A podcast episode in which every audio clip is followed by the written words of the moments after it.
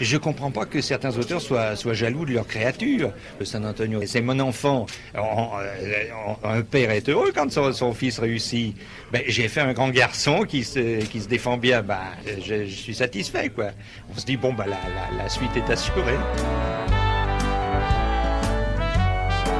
Frédéric Dard peut être satisfait. Attablé aux côtés des plus grands dans le bistrot préféré de Renault, l'écrivain a pu voir de tout là-haut qu'il vivait encore dans le cœur de nombreux lecteurs venus célébrer le centenaire de sa naissance dans sa ville natale, à Bourgoin-Jailleux, le 27 novembre dernier. Une commémoration forcément emplie d'émotions pour sa fille Joséphine, mais essentielle pour Éric Bouillet, membre de l'association Les Amis de San Antonio. J'aime infiniment venir ici parce que peut-être que c'est ce qui m'a transmis, puisque lui revenait régulièrement et adorait être là. C'est vraiment mes racines, ça le rend vivant, quoi.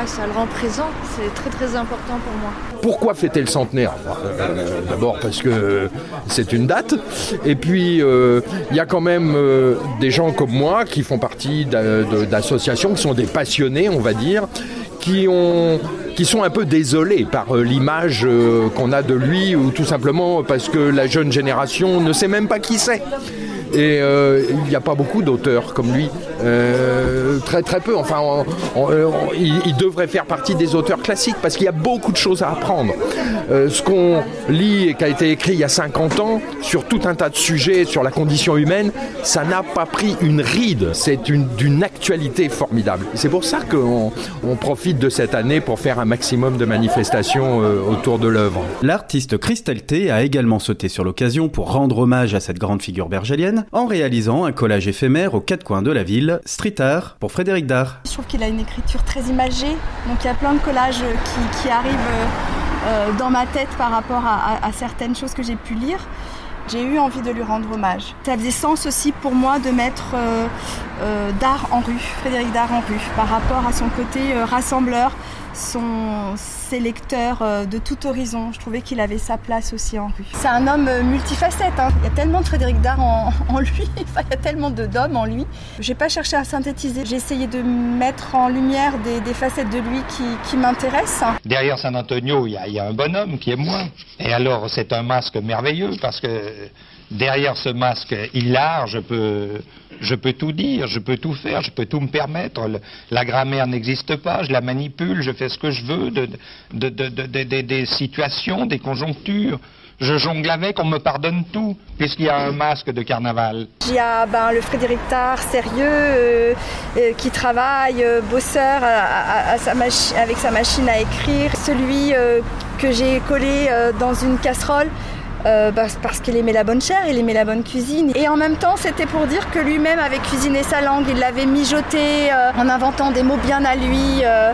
donc voilà, c'est aussi sa, petite, sa, cuisine verbale, hein, sa cuisine langagière. Et alors là, il est un peu plus vieux en haut et c'est le côté un peu pitre, l'amuseur, celui qui aimait jouer, qui aimait faire rire, qui se prenait pas au sérieux. Le collage, c'est un endroit aussi euh, très enfin, où on peut mettre beaucoup de symboles. Il y a, un côté symbolique euh, dans, le collage. Donc euh, le robinet avec ses lettres qui, s'écoulent à flot, c'est pour représenter bah, son, inspiration gigantesque.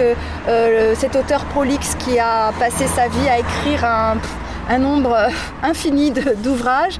Euh, et, ces éléments aussi un peu euh, qui, représentent euh, son cerveau en, ébullition. Il y avait quelque chose aussi que je voulais très moderne pour remettre aussi d'art en 2021, qui donnait peut-être envie de retourner dans son œuvre pour les générations euh, plus jeunes. 105e euh, San Antonio, ce qui fait beaucoup. C'est pas fini. si vous marquez déjà des, ah signes de lassitude, alors non, non, pas de vous allez me casser la cabane. quand même pas lu. J'en suis à peu près à la moitié, d'après mes estimations, ah si Dieu me prête vie. 4 par an. Et ça fait des années que ça dure. Plus de 400 romans, dont près de 200 San Antonio, une trentaine d'adaptations cinématographiques et théâtrales. Frédéric Dard a construit jusqu'à sa mort en 2000 une œuvre gigantesque, pas forcément appréciée à sa juste valeur. J'avais euh, mis un peu les San Antonio loin de moi, parce qu'en tant que femme, euh, c'est sûr que voilà, on peut le, juger comme misogyne, etc. C'était une époque, faut contextualiser son œuvre aussi, mais, euh, au-delà de ça, euh, j'ai envie d'aller plus loin parce que ce serait un non-sens et je passerai à côté de quelque chose aussi. Et, que peut-être euh, peut-être finalement les femmes sont très libres dans son œuvre. Ça reste dans l'esprit des gens, bien malheureusement, un peu de la littérature de gare, avec ce que ça peut avoir de, péjoratif parfois. Et c'est bien autre chose que ça. Ça cantonne dans une littérature facile, et ce qui, ce qui n'est pas le cas. Ce qui n'est pas le cas. Enfin, ce qui est aussi le cas parce que c'est aussi une littérature très très drôle. Or, euh, il y a combien de livres avec lesquels on rit? Il y en a très très peu si on réfléchit à ça. Et là, les San Antonio, on rit une fois, cinq fois, dix fois, et sur 183 livres La détermination, la volonté absolue de faire rire. Je crois que c'est une espèce de, charité que je dois à mes, contemporains. Si on l'épice pas, si de temps en temps on s'emmène pas promener, si de temps en temps on se fout pas un peu de poil à gratter entre copains pour rigoler, euh, où allons-nous? Passe l'automne, vienne. Du coup, qu'est-ce qui fait de Frédéric Dard, dit San Antonio, un auteur à part? Que la chanson de Prévert. Dans mes hum, pères spirituels, j'avais Jacques Prévert, que j'ai connu euh, quand, euh, au lycée quand j'avais 15 ans. Et euh, voilà, j'ai été frappée par, par sa poésie. Et, Frédéric Dard, ben, c'est une rencontre, mais d'une, moi en tant que femme plus, plus âgée, je pense que c'est un poète aussi, sa façon de jouer avec les mots. Il y a beaucoup de choses qui me touchent. Sa grande humanité me touche, oui. Il faut le lire pour, euh, sa grande humanité. Mais pas que les San Antonio, aussi euh, l'œuvre de Frédéric Dard, aussi plus large. Le journaliste, euh, j'ai lu des articles. notamment sur Coluche parce que je suis clown aussi donc c'était tellement juste ce qu'il écrivait il a tout compris à l'essence clownesque euh, et, un autre article sur euh, Coluche quand il est décédé. Et voilà, j'avais les larmes aux yeux tellement c'était euh, extrêmement bien écrit déjà, extrêmement touchant. Euh, ouais, ça vient frapper en plein cœur, un peu comme Prévert. Je pense qu'il faut retourner dans son œuvre. Si on veut comprendre la deuxième partie du XXe siècle, ce qu'on a vécu nous en France, il faut lire les 183 San Antonio. Parce que c'est une œuvre philosophique, c'est une œuvre humaniste. Je m'en suis jamais relevé. À 16 ans, 17 ans, on est très perméable. Hein. on cherche des influences, on cherche des, gourous, entre guillemets. Et ça aurait pu être un, homme, une femme, euh, ça a été un auteur, un écrivain qui tout de suite m'a pris par la main parce qu'il m'a tutoyé tout de suite. Et donc j'ai cru qu'il s'adressait qu'à moi.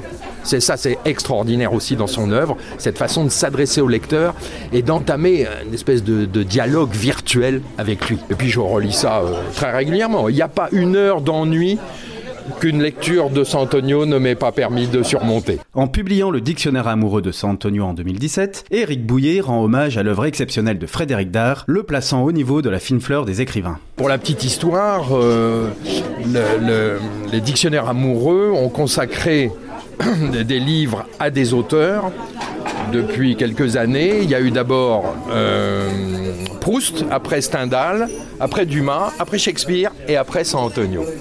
Alors, c'est un palmarès qui vaut ce qu'il vaut. Euh, mais quand même, pour une collection relativement prestigieuse, euh, ça montre qu'il y a quand même euh, dans le monde de l'édition, dans le monde des intellectuels, des gens qui ont compris quelle était la place de l'œuvre de, Frédéric Dard dans le paysage littéraire du XXe siècle. fou d'être classé comme, comme, un écrivain petit, grand, moyen. Je m'en tamponne du fond du cœur. La preuve, c'est que j'ai jamais voulu de décoration, de machin comme ça. Simplement, mon but, ça a été de distraire. Ça a été de, dire, je vais vous emmener balader, les gars. faire vivre les mots sur la feuille et son blanc manteau. Cet épisode est désormais terminé. Vous pouvez maintenant retrouver notre émission Le Micro Local sur Apple et Google Podcast, Spotify, Deezer et toujours sur notre chaîne YouTube Ville de Bourgoin-Jailleux. C'est un don du ciel, une grâce